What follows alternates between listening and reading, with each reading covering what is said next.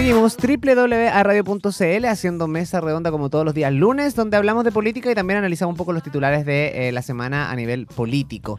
Eh, estamos junto a nuestro invitado Mario Valdebenito, presidente de la Federación de Estudiantes de la Universidad Católica de la Santísima Concepción, que está aquí al lado de nosotros. Somos es nuestro vecino.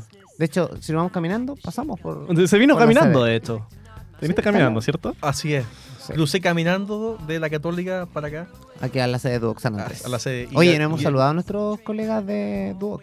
No hemos saludado a nuestros colegas de Duoc. Un saludo para todos. Sí. Para todos quienes nos escuchan de Duoc UC, a los profesores, a los estudiantes. Por supuesto, si ustedes nos quieren saludar, pueden visitar nuestras redes sociales en AE Radio, en Facebook, aeradio.cl, en Twitter, AE-radio. en Instagram, AE Radio y en TikTok también AE Radio. Por supuesto, también pueden revivir los capítulos en iTunes, Spotify, Apple Podcast y todas, todas esas, En todas esas aplicaciones. esas aplicaciones. La tecnología hoy día alcanza, alcanza para todos. Ah, en todos lados, estamos en, en todas. todas partes. Oye, y saludamos también a nuestra productora Dania, que el próximo lunes va a comenzar un, su programa Ah, sí. um, Sentirse Bien. Sentirse bien. Junto Qué, a qué- importante sentirse bien. Sí, van a hablar Uno ahí lo de- proyecta. Van a hablar ahí del sentirse bien desde el punto de vista físico, psicológico y mental. De la salud mental es tan importante hoy en día resguardarla. Tremendo tema. Así que, Así que besitos para nuestra productora. sí, un saludo a Dania. Y por supuesto nuestro control, Gode, que toda la semana está aquí eh, fiel a las Que llega puntualmente en la mañana a Ay, encender mira, los computadores y, y- y preparar todo para nosotros. Un, un abrazo grande a nuestro amigo. Lleva Bote. todo el día trabajando, así que no le vamos a, no, no le vamos a dar tregua con eso.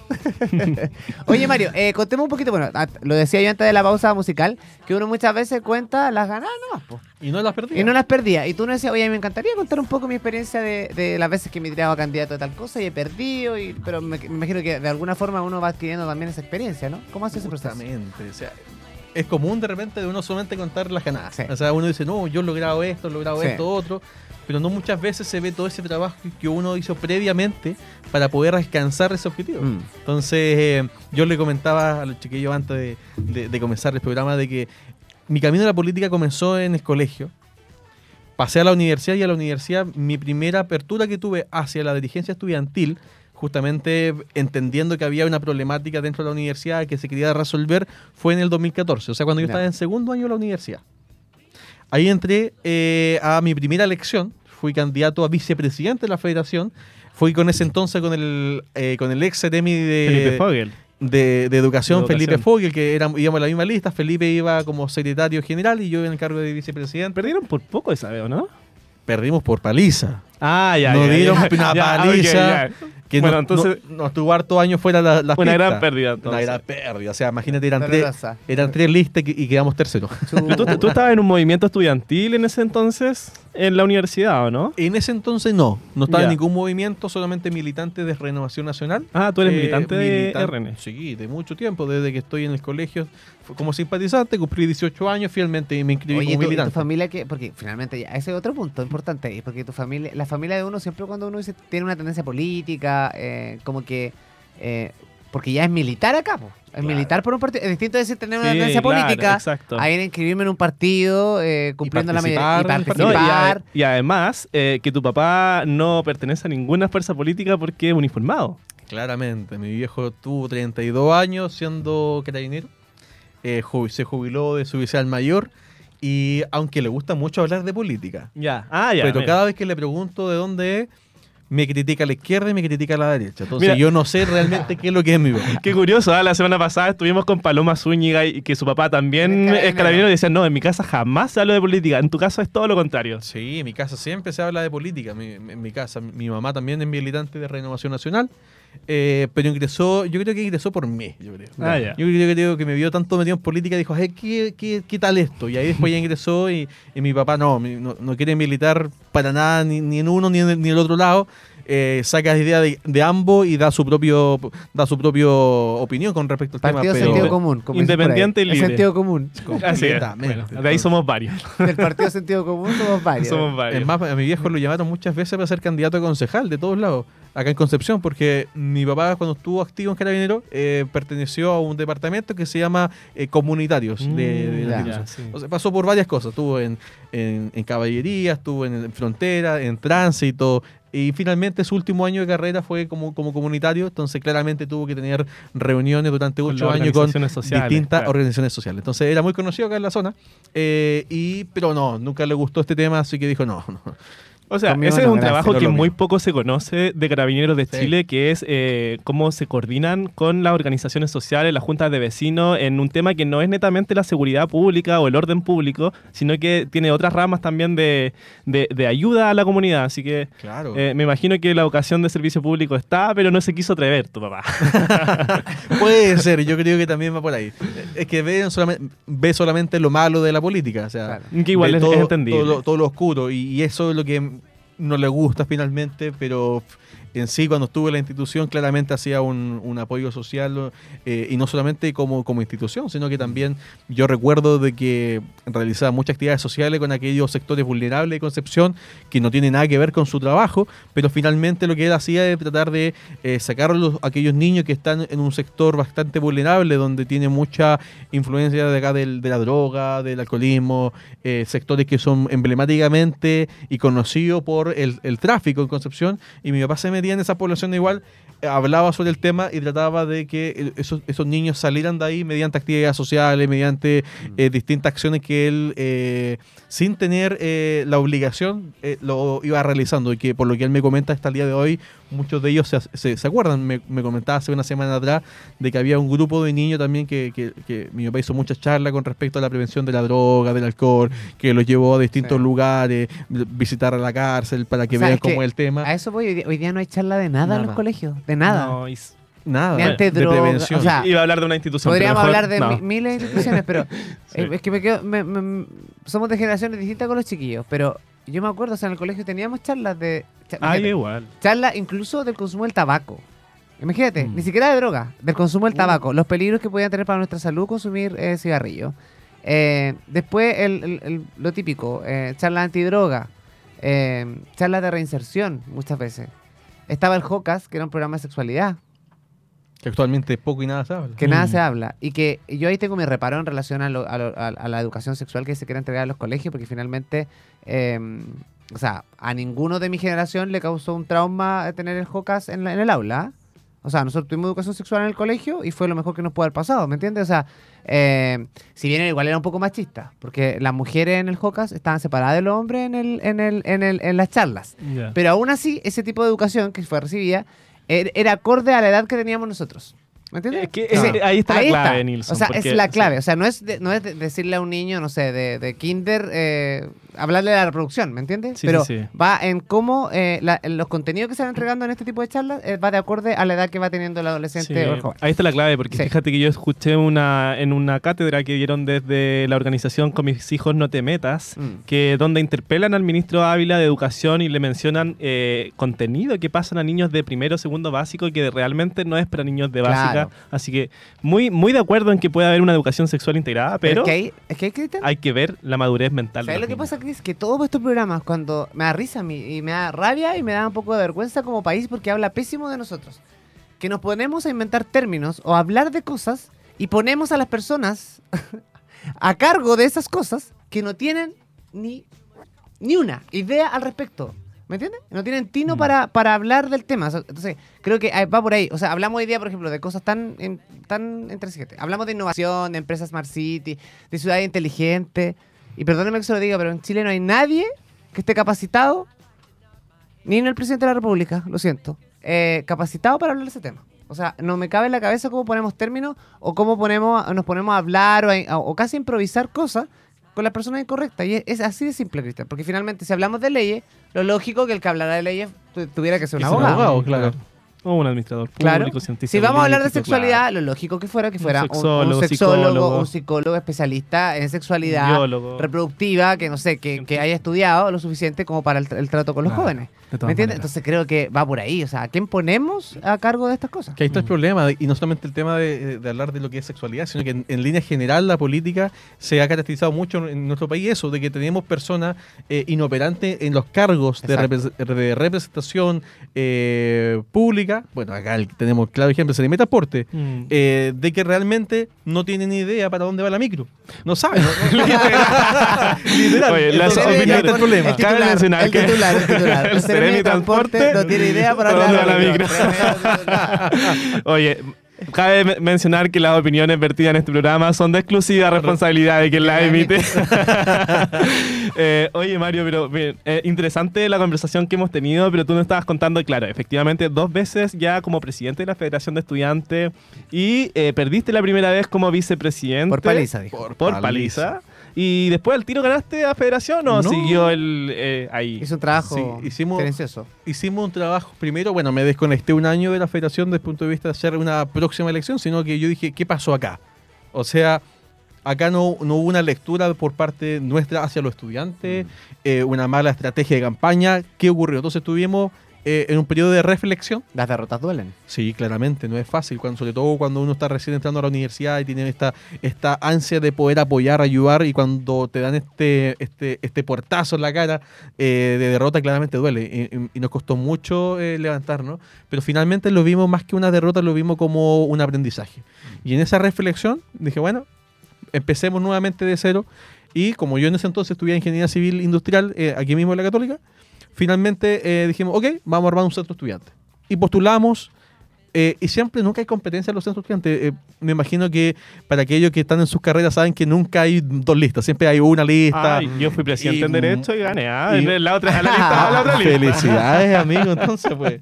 No, no, pero sí es verdad. Muchas Y veces poco, hay plebiscitos si aceptan o no Sí. el centro de alumnos. y poca competencia. Y esa vez, por primera vez en Industrial, hubieron cuatro listas. Ah. Y las cuatro listas eran muy fuertes. Y de las cuatro listas quedamos segundo. También perdí, pues. quedamos Claro. segundo en esa lista, ya con una diferencia de votos más pequeña. Eh, y ahí claramente eh, dijimos, bueno, acá faltó poco, algo pasó, mejoramos lo el error que habíamos cometido la vez pasada. Y después al año siguiente de, de ese aprendizaje que tuvimos eh, en industrial, es que fuimos a candidato, bueno, yo me cambié carrera, 2017, me cambié a ingeniería comercial. Y nos inscribimos como lista para el Centro Estudiante de Ingeniería Comercial, que también perdimos. Eran dos listas, quedamos segundo, pero también por poca cantidad de votos. Eh, y ahí es donde hicimos un stop con, con mi, grupo, con mi equipo de trabajo. Dijimos, ¿qué está pasando? ¿Qué estamos haciendo mal? Y ahí comenzamos nuevamente de cero, corrigiendo todos estos errores, y salimos a la universidad a pegar, todavía me acuerdo, papelito por toda la U, diciendo, eh, ¿qué crees que les falta a la universidad? y empezamos a hacer como una interacción con los estudiantes para poder ver qué es lo que necesitan. Y yo todavía me acuerdo de mi profe de marketing que me decía, nos preguntaba, ¿cómo pueden saber ustedes lo que los consumidores quieren? Y todos dan su opinión. Y el profe decía, es más fácil que eso, preguntándole. Si tú quieres saber lo que quiere un consumidor, tú le preguntas. Y ahí está el tema. ¿Cómo le pregunto? Y ahí es donde salimos a pegar estos fiches, empezamos a tener mucha conversación con los estudiantes y después de un trabajo de un semestre tomamos toda esa iniciativa, más lo que nosotros creíamos, armamos un programa bueno y eh, fuimos a elección de federación en el 2018. Eh, nuevamente eh, eran tres listas en competencia en ese entonces y de las tres listas, bueno, competimos. eh, muchos nos, nos, nos criticaban de que no, que no íbamos a ganar, que no íbamos a ganar, y finalmente ganamos, y no solamente ganamos, ganamos en primera vuelta, Wow, con el wow, wow. 55% de los votos que Wow. nunca se había dado a la universidad, porque en- como hablamos en el primer eh, capítulo del programa, de que en la, en, en la universidad la federación también es politizada. Entonces, en ese entonces había, habían tres fuerzas políticas, teníamos el Frente Amplio, la ex concertación y estábamos nosotros como, como sector. Y eh, claramente la derecha no ganaba como derecha, por llamarlo, por poner un nombre, del año 1997, donde el expresidente de la federación fue el actual diputado Franz Sauerwan. Mm. Entonces claramente había un registro que el que encabezaba la presidencia, que era de derecha, no ganaba hace muchos años y ganaba en primera vuelta. Entonces fue un golpe bien duro que me acuerdo que salió en el, en el Bio porque al día siguiente amaneció raya todas las facultades diciendo acá ganó la derecha, acá ganó la derecha. Que yo creo que estos gallos pensaban que era un insulto, pero claramente no era un insulto para nosotros. Oye, era un orgullo. me imagino que esa, época de, de, campaña también eh, influye, eh, hay debate, no es solamente pegar afiche ni ganarte el voto a voto. Me imagino que también hay una hay un, hay un intercambio de ideas ahí para que los estudiantes de alguna forma en las asambleas puedan ir jugando. Se sientan representados. Se sientan representados por alguna lista. O sea, no es como llegar y, oye, ¿por qué en voto A me cambian los chiquillos? son, son simpáticos. Son simpáticos. Aunque ojo, muchos. Soy amigo de Mario, voy a votar. Oye, muchos votan así. Sí, eso es lo chistoso. Yo digo, muchos votan por amiguismo. porque, pero finalmente. en las votaciones formales también. Y eso está mal. Yo le decía a mi equipo, mira, chiquillos, no porque sean tu amigo den por, sentado su voto. Ustedes convenzan a todos los estudiantes y muestren nuestro programa para que todos estén interesados. Y al primero que tú tienes que convencer es a tu mejor amigo. Porque si tu mejor amigo no te cree, empezamos mal.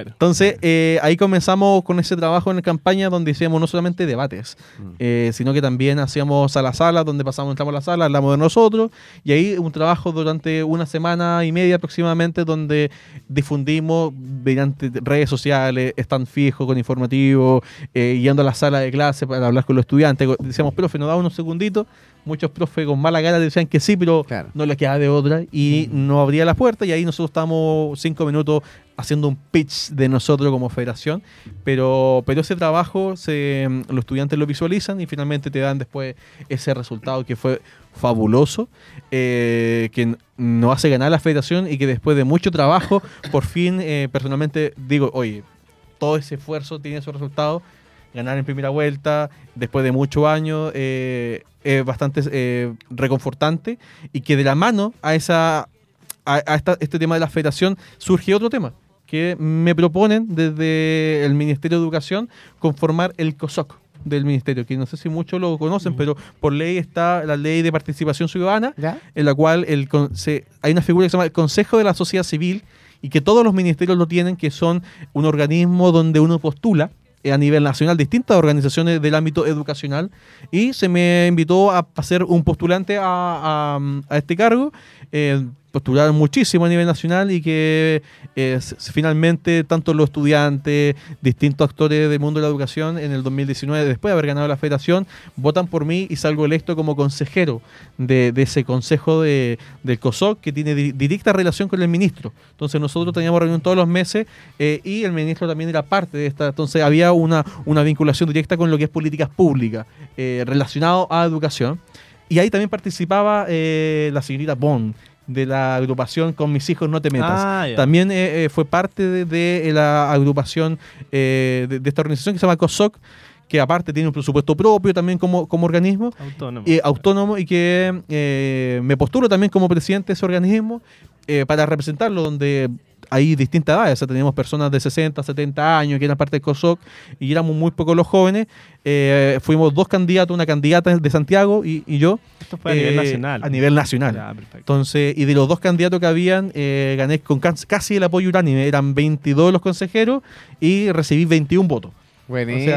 y eso me convirtió en el, el presidente más joven del COSOC y lo primero que, la primera medida que realicé, yo tengo un tema con el centralismo. Yo creo que nuestro país está muy centralizado. Entonces yo dije, bueno, lo primero que vamos a hacer, vamos a dejar de hacer reuniones todos los meses en Santiago y vamos a crear COSOC en regiones. Y ahí es donde empezamos a hacer distintas reuniones desde Arica a Punta Arena. Y, literalmente llegamos a Punta Arena haciendo un COSOC. Reconoce que lo que querías hacer tú era viajar nomás. Sí, yo iba a decir lo mismo. no, eran, eran viajes flash. Soy presidente, propongo viajar de Arica a Punta Arena. Conozco Chile. Claro, me faltó Isla de Pascua. va, a terminar, el ciclo en Isla de Pascua, chiquillos. Oye, Mario, qué espectacular. última pregunta, Mario, antes de, finalizar contigo. Quería consultarte. Ahora, bueno, imagino que la Federación de Estudiantes es eh, puerta abierta para mm, el resto de los estudiantes? ¿Van los chicos a tocarte la puerta a, comentarte su problemática? De repente pueden ser individuales o colectivas. me imagino que hay de todo, un poco. Ocupar un poco la psicología también ahí de, escuchar a los estudiantes. ¿Cómo es ese trabajo? Sí, eh, tanto los centros estudiantes como los estudiantes base eh, se pueden acercar a nosotros y se han acercado por diversas razones. O sea, desde, desde, desde que un profesor eh, no te deja dar evaluaciones, te agarró bala, hasta temas más complejos. Eh, que no se puede hablar en, en radio, de problemáticas profundas que tienen los estudiantes. Y se nos acercan a nosotros y por lo mismo eh, dentro de la mesa ejecutiva hay un cargo que se llama secretario de bienestar.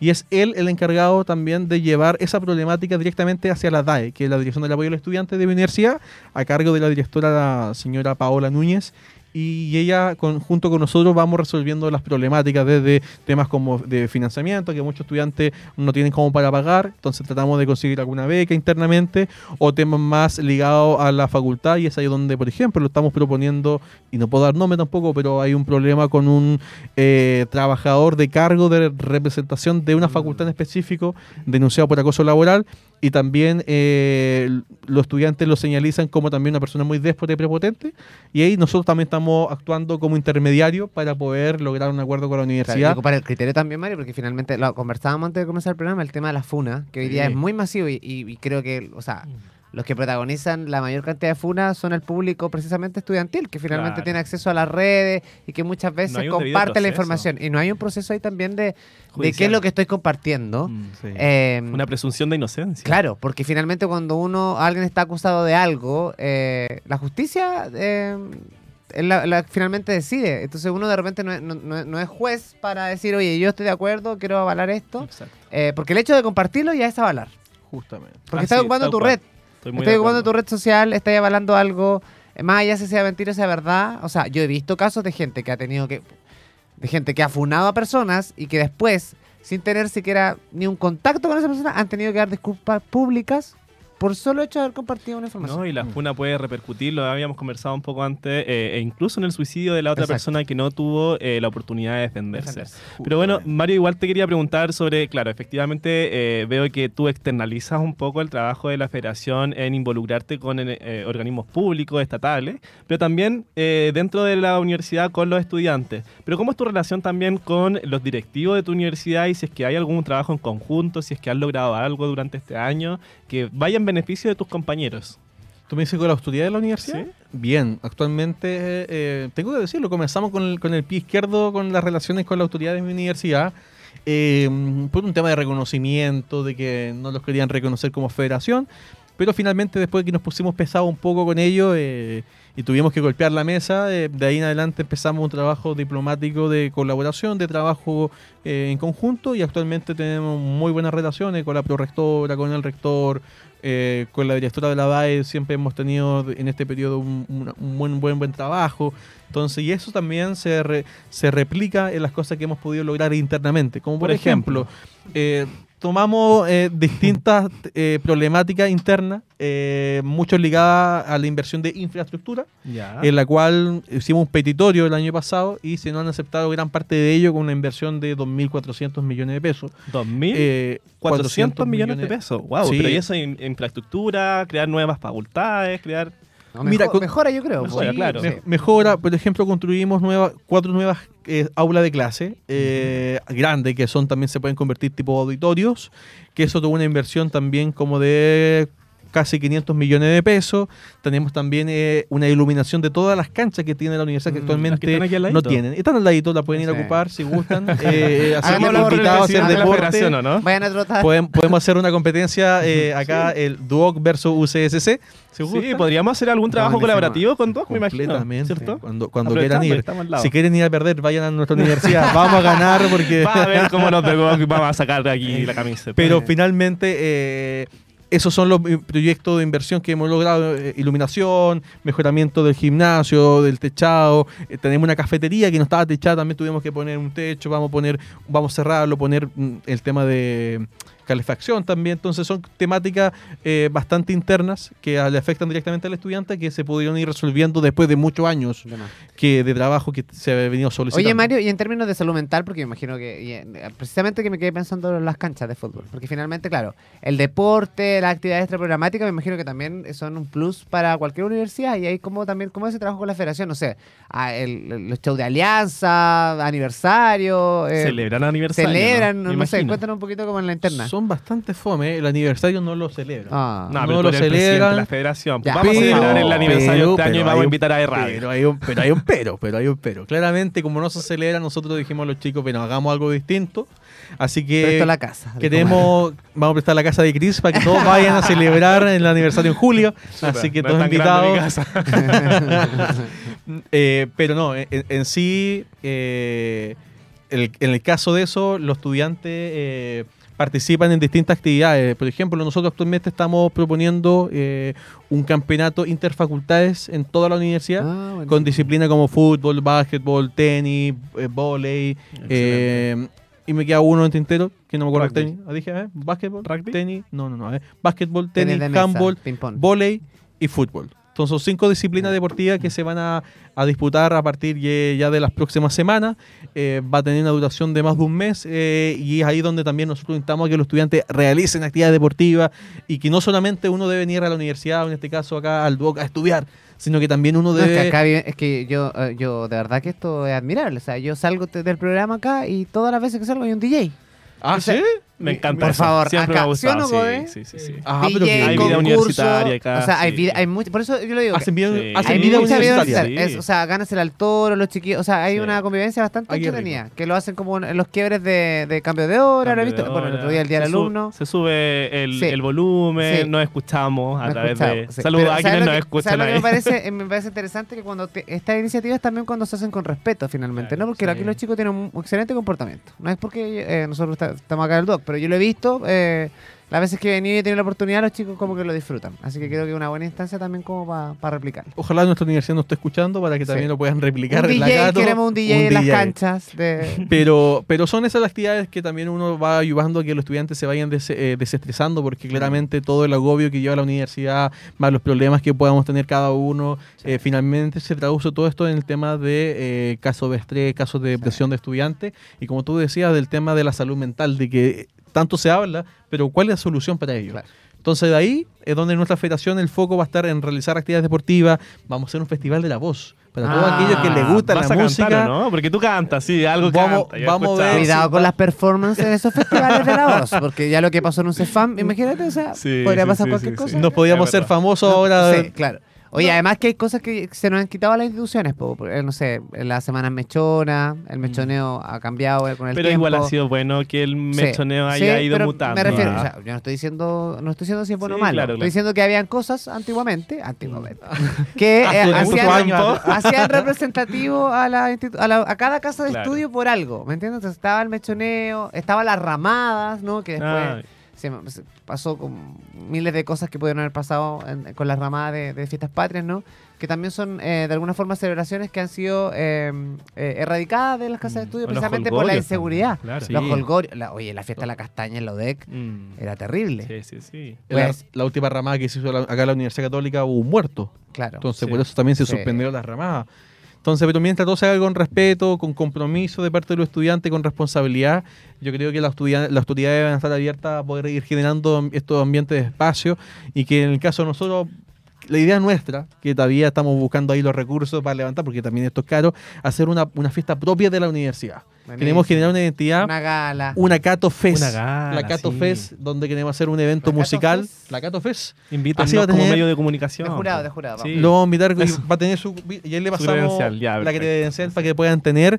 eh, Hijo pero, ilustre. pero queremos hacer. Ahí estamos trabajando para eh, a fines de agosto, principio de septiembre, poder tener nuestra propia fiesta y que también vamos a invitar al resto de las universidades con un- una cantidad de cupo también, pero va a ser principalmente para nuestra universidad eh, esta fiesta. eh, pero que va a estar todo relacionado con actividades extra programáticas y de vinculación que vamos a tener como Buenísimo. federación. Oye, saludamos también a todos nuestros colegas que trabajan en la radio de la Universidad Católica de la Santi- de la Santísima Sí, Concepción. que nos van a invitar. Tienen radio ahí. Oye, eh, Mario, gracias por haber aceptado la invitación. De verdad, ha sido muy Sí. agradable conocerte y conectar también desde otra perspectiva Mm. eh, el rol más personal, social y también Estudiantil. estudiantil, Sí, sí, porque sí. no- o sea, no ha dejado de ser estudiante. Por supuesto. De hecho, decía que quería ser un eterno estudiante. Sí, para, para quienes se están sumando recién, bueno, ya estamos terminando el segundo bloque, pero para quienes se están sumando recién a aerradio.cl y a través de las pantallas de tu mundo, estamos con Mario Valdebenito Rojas, presidente de la Federa- Federación de Estudiantes de la Universidad Católica de la Santísima Concepción. ¿Podemos dar tu Instagram? Si es Por que alguien quiere, quiere, quiere contactarte de la Universidad Católica, nos está escuchando. El Instagram es mariovaldebenito.rojas. Ahí, mariovaldebenito.rojas para que ustedes vayan a dejar sus reclamos, sus Sugerencias, sugerencias, felicitaciones, propuestas. Piropo. ah, todo, lo que todo quiera. aquí directamente a través de su Instagram. No, a ti. Gracias igual Nilsson por la invitación. Fue muy agradable haber conversado con de todo el De día todo. de hoy. Así que, y, y también un ambiente bastante personal. Muy pocas veces uno habla de su vida personal, uno siempre habla de, del, del cargo que uno está y de las cosas Claro. que uno va haciendo, pero el cómo uno llegó ahí, creo que también es importante eh, saberlo, es importante mencionarlo. Y fue un ambiente bastante agradable. Así que gracias, Cristian, gracias, Nilsson, por la invitación. Y cuando quieran, estaremos acá nuevamente y invitados al carrete que vamos a hacer próximamente. Guau. Muchas gracias a ti, Que Mario. sea temprano, por favor. Ah, no. Oye, Mario, muchas gracias. Eh, nosotros vamos a ir a la música. A la vuelta vamos a estar comentando un poco lo de la Academ, que nos encanta. Eh, Mm. hay gente que sube, hay gente que baja. Y vamos a analizar, por supuesto, lo que pasó ayer, 21 de mayo, con eh, nuestras autoridades locales y también con el presidente Boric. Vamos a la pausa musical y seguimos haciendo mesa redonda ya en el último bloque. Fuck you. Love was lost. Hey, hey, where'd you go? What'd you- Now we found. Oh yeah, where'd you go? Love Uh, was lost. doing a happy dance. Dance. Yeah. love was Where'd you go? What'd you do? How the hell you made me fall in love with you? And then you leave, now you're gone. All I got is this damn song, so I can feel, but I can't touch. You said my love was a bit too much. Broke my heart, can't find no crush, so why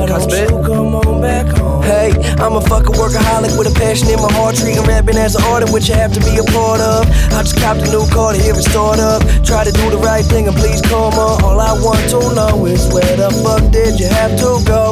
I've been waiting on you, baby. Why don't you leave and come on home? I can't be mad, I'm living my dream.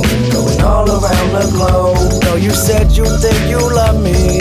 Need to let me know. So I've been fucking all these hoes. And I've been blowing all this cash. Cause baby, this just the beginning. And I'ma make all of it back. Where'd you go? What'd you do? How the hell you made me fall in love with you? And then you leave. Now you're gone. All I got is this damn song. So I can feel, but I can't touch you. Said my love was too much. Broke my heart, can't find no crush. So why don't you come on back? Hey, hey, it's all good. Everybody trying to eat tonight. Trying to go to sleep, having good dreams tonight. You go home, it might get better. All I know, it don't last forever. So take it while you gotta try to get a little more. They say I'm getting better than I ever been before. Well, that's for sure. Tell them what I do. Rap keep me fed like a spoon getting soup. I've been out here on the road, and now they missing me at home. All these ex girls that I used to know are hitting up my phone, but I ain't here. I guess you can't call back. Sex, drugs, and rock and roll. I think I'll take all that. Where'd you go? What'd you do? How the hell you made me fall in love with you? And then you leave. Now you're gone. All I got is this damn song, so I can feel, but I can't touch you. Said my love was a bit too much. Broke my heart, can't find no crush, so why don't you come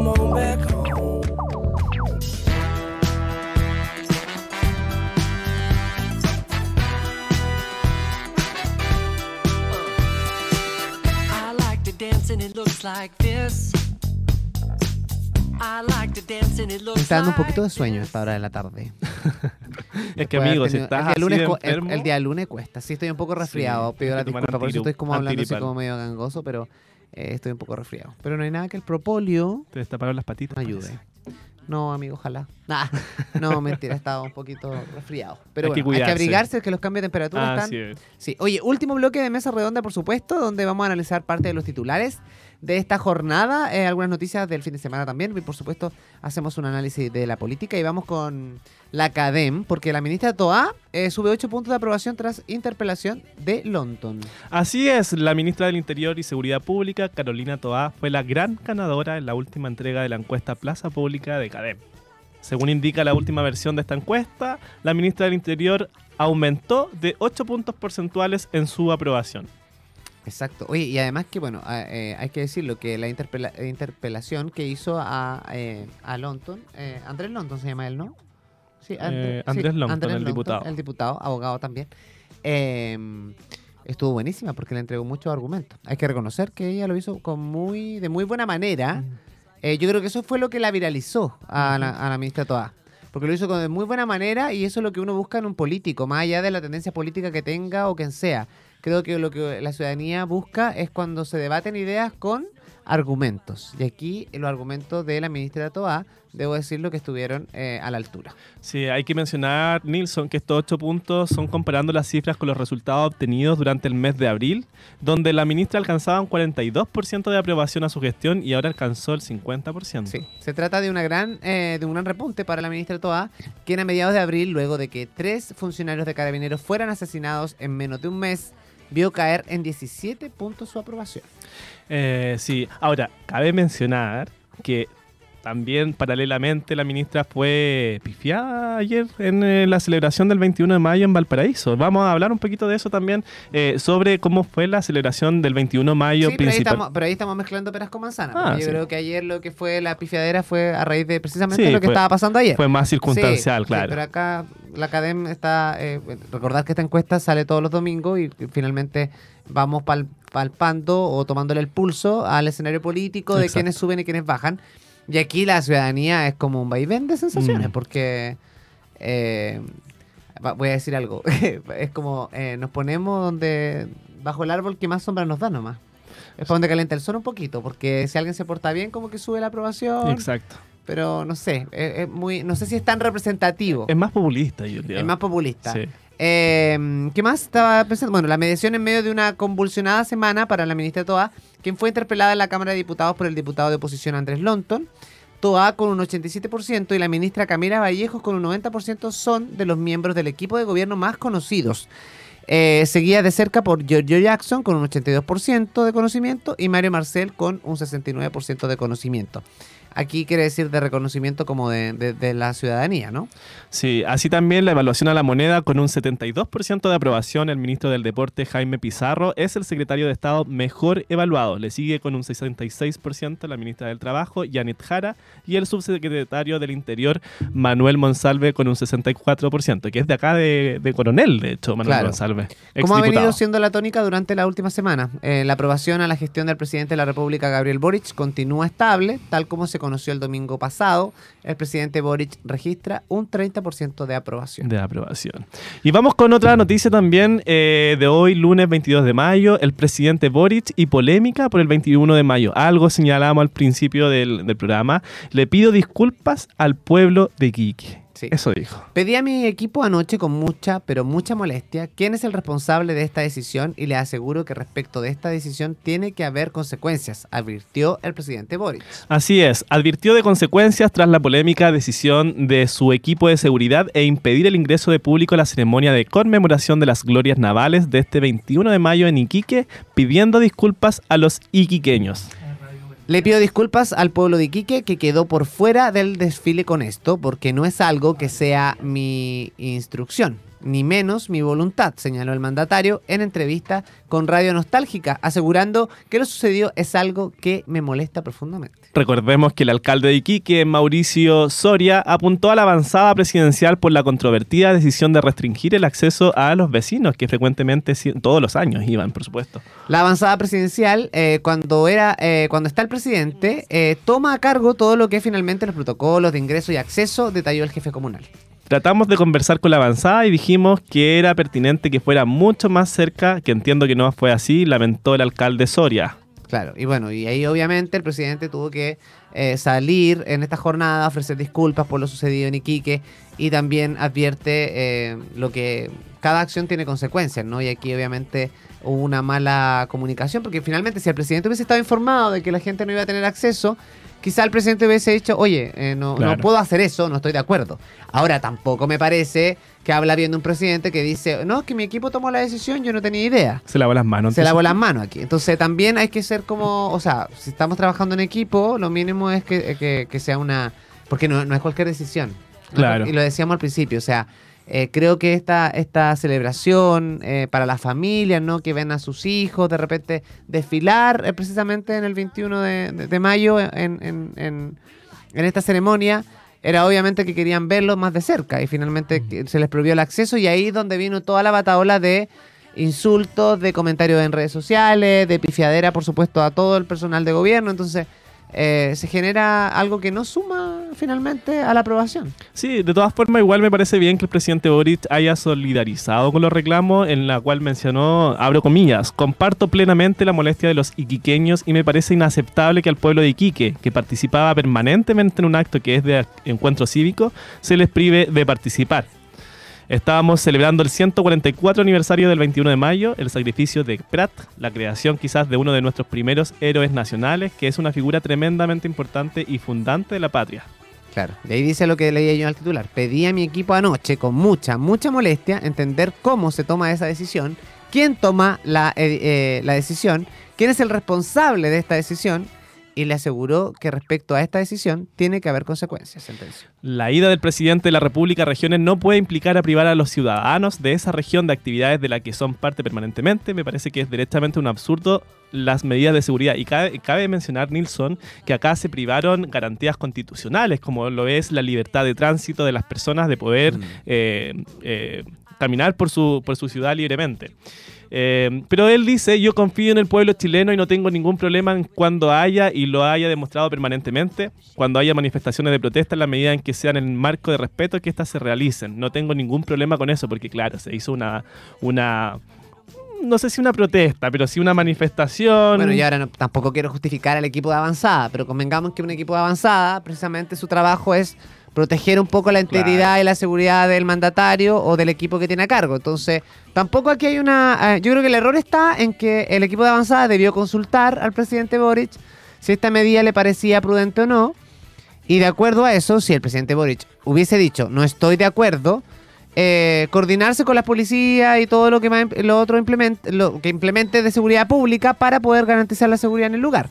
Eh, creo que claramente aquí hubo una descoordinación, una falta de comunicación, que muchas veces, una vez más, el problema es la falta de comunicación.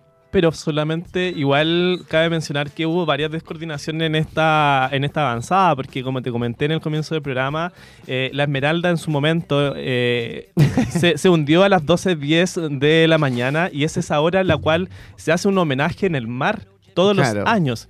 Y en esta oportunidad no llegó a tiempo el presidente de la República y fue así duramente criticado por los ciudadanos y también por, por- por las personas que participan de este evento, eh, lo cual eh, no es primera vez que pasa. Recordemos que cuando asumió el, el poder también se retrasó y culparon al rey de, de España en su oportunidad. Así que ahí yo creo que también es una crítica constructiva mencionar de que uno debe respetar los tiempos, por supuesto, respetar el tiempo de otros también y llegar siempre a la hora.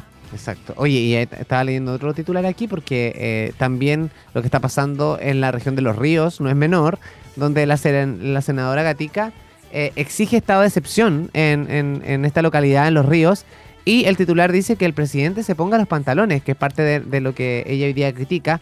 Molestia existe en los parlamentarios de los ríos por la negativa del gobierno de decretar estado de excepción en la región, sobre todo tras los cinco ataques y hechos violentos registrados en solo dos semanas. La senadora María José Gatica emplazó al presidente Gabriel Boric a ponerse los pantalones, mientras que el DC Iván Flores aseguró que si no se toman medidas endur- endurecerá el tono con el Ejecutivo. Así es, los parlamentarios entonces de la región de los ríos reforzaron sus críticas al gobierno tras este último ataque incendiario registrado en la zona e insistieron en que se decrete un estado de excepción constitucional. Tras el ataque, eh, desde mm, donde se destruyeron dos maquinarias forestales y una camioneta, el interior del fondo eh, Coyingüe, de propiedad del forestal AN Chile, diputados y senadores emplazaron al Ejecutivo a tomar medidas para evitar este tipo de hechos. Y la senadora María José Gatica entonces envió un oficio al presidente Gabriel Boric solicitando la aplicación del estado de excepción constitucional para los ríos, asegurando que estamos viviendo una situación crítica en materia de seguridad y de terrorismo. Necesitamos que el presidente se ponga los pantalones y esté a la altura de lo que necesitamos como región, indicó la parlamentaria de oposición. Así también el diputado Bernardo Berger compartió esa opinión y emplazó al gobierno a asumir responsabilidades en estos casos. Exacto. Yo creo que aquí hay un tema de trasfondo, Chris, que Más allá de... Y tampoco no puede ser la solución pedir o solicitar estado de excepción.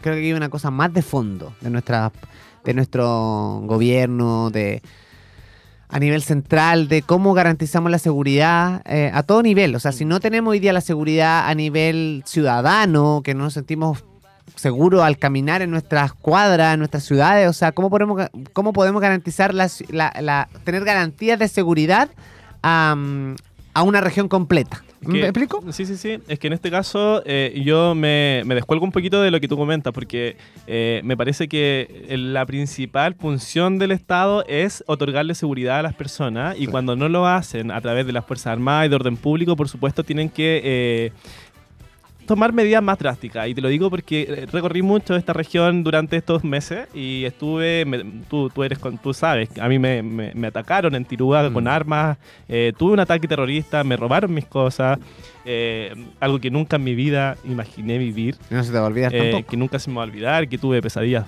por, por meses, ya ahora estoy mejor, pero, pero claro, fue súper duro y, en ese momento yo cuestioné duramente al gobierno porque el estado de excepción constitucional era bastante agotado, o sea, uno no veía, por ejemplo, militares en las calles, que es necesario cuando la capacidad de carabineros no da para poder... eh, garantizarles la seguridad a todas las personas. Así que yo me parece, estoy muy de acuerdo acá con los, con los diputados y también con el senador Iván Flores en que el ministro del Interior, eh, acá la, la ministra Toá, por supuesto, y el, el presidente Gabriel Boric, y también subsecretario, etcétera, etcétera, tienen que tomar unas medidas que sean eficientes para es que ese, es que ese es el problema, Cristian, porque finalmente nosotros como ciudadanos no podemos, eh, y el otro día lo, lo- lo leía también, no podemos, eh, con el funeral narco, por ejemplo, Claro. que se suspendieron las clases de todos los No. colegios, o sea, no podemos hacerle la pega para que se sientan más, o sea, mi- mira lo que voy, o sea, hubo un funeral narco donde eh, suspendieron las clases en los colegios cercanos a donde iba a pasar el funeral narco. O sea, ¿de qué estamos hablando? Le estamos coartando la libertad a los ciudadanos para que los narcos tengan su funeral en completa tranquilidad. Vulnerando hartas garantías constitucionales, Por la supuesto. libertad de tránsito, la libertad de educarse, Es libertades que, o sea, claro, y ahí no me digan, no, es que la medida más segura fue que los colegios cerraran, porque no, o sea, el problema aquí son los narcos, perdóneme que se lo diga, no son los estudiantes, ya aludimos a la seguridad nuevamente. por supuesto, o sea, no puede ser que los ministros digan, no, es que, ah, eh, o, o los municipios digan, no, el alcalde diga, no, sabes que decidimos suspender las clases en, este, en estos colegios por, por seguridad de los alumnos porque iba a pasar este funeral narco. Oye, no, po. No. ¿Qué te pasa? O sea, si el problema aquí. O sea, cada vez que se muera un narco, cada vez que haya un funeral de estas categorías, vamos a tener que, vamos a cortar las calles y la gente, vamos a dedicar casi día, día feriado. O sea, no.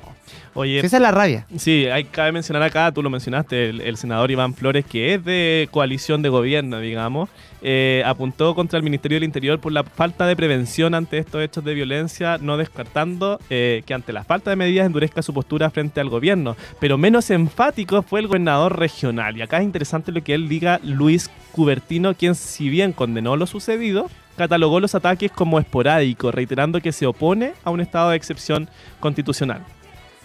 Claro, y yo creo que ahí hay, hay que mucho que hay mucha tela que cortar aquí, Cris. Yo creo que es que es momento de, de y de, de hecho, de- en relación a la tregua que pedía el presidente Boric, como denos tregua de hacer las cosas, pero haz las cosas, es súper Mm. simple, o sea, pongamos prioridad, y, y no solamente este gobierno puede ser de izquierda, de derecha, de, de centro, Claro. o sea, estamos hablando de cosas prioridad, garantizar la seguridad de los ciudadanos Lo es, es lo básico, Lo primero. Es lo el primero. principal función del Estado. es la seguridad, o sea, seguridad. es simple y la seguridad en todos los aspectos. O sea, no puede ser que hoy día salgamos a la calle y no sabemos si vamos a volver a nuestras casas. Claro.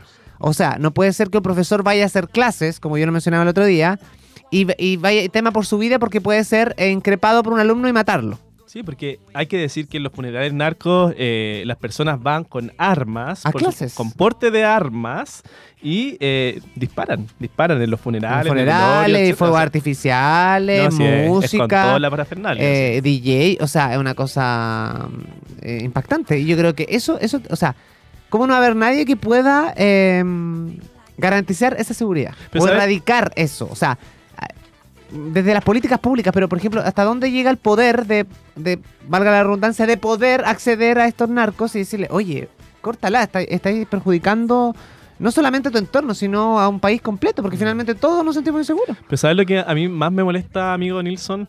Que finalmente todos se tiran la pelota y nadie se hace responsable Claro. de esto, porque frente a lo que estamos hablando, de lo que pasó en, en Los Ríos, eh, los dichos de la, autoriz- de la autoridad no le gustaron al diputado del Partido Socialista, eh, Marcos Ilavaca, señalando que eh, en su rol no es un mero adorno, se refería al gobernador regional, o sea, y que la población espera un liderazgo de la autoridad regional, o sea, Ya, se tira la pelota No desde mini- liderar, o sea, no, Cristian, o sea, no puedes liderar un, o sea, un alcalde, perdóname que te diga, un alcalde no tiene el mismo peso que un gobernador. No, pero por eso, pu, desde el gobernador regional se tira la pelota al ministro del Interior, desde lo... Desde no, el- que no es mi responsabilidad, claro, es que no es mi Claro. responsabilidad, que esperemos Entonces, que... ¿de quién es la o sea, responsabilidad? ya, pongámonos de acuerdo. Sí, Sí, hay que, hay que convenir que los carabineros, las Fuerzas Armadas, eh, son el, las fuerzas del Estado. Sí. Y es el Estado quien tiene la atribución, eh, la O facultad sea, de es que, poder. ojo, ahora, nosotros, tanto que denigran a Carabineros, las Fuerzas Armadas y todo, ojo, es lo único que tenemos que nos garantiza seguridad.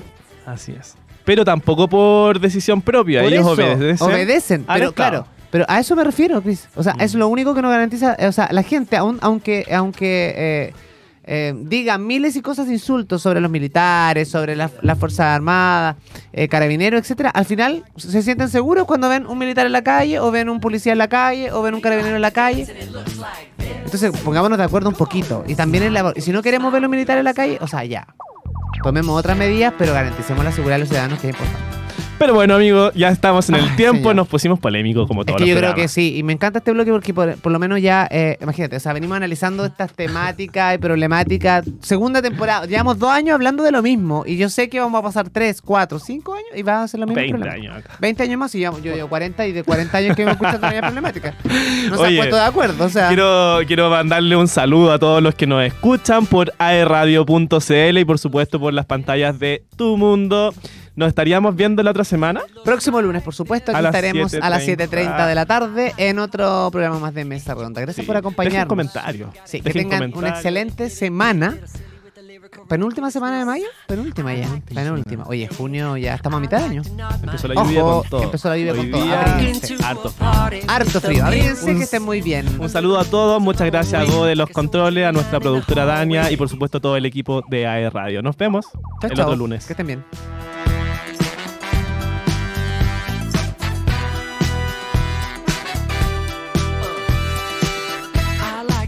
And it looks like this.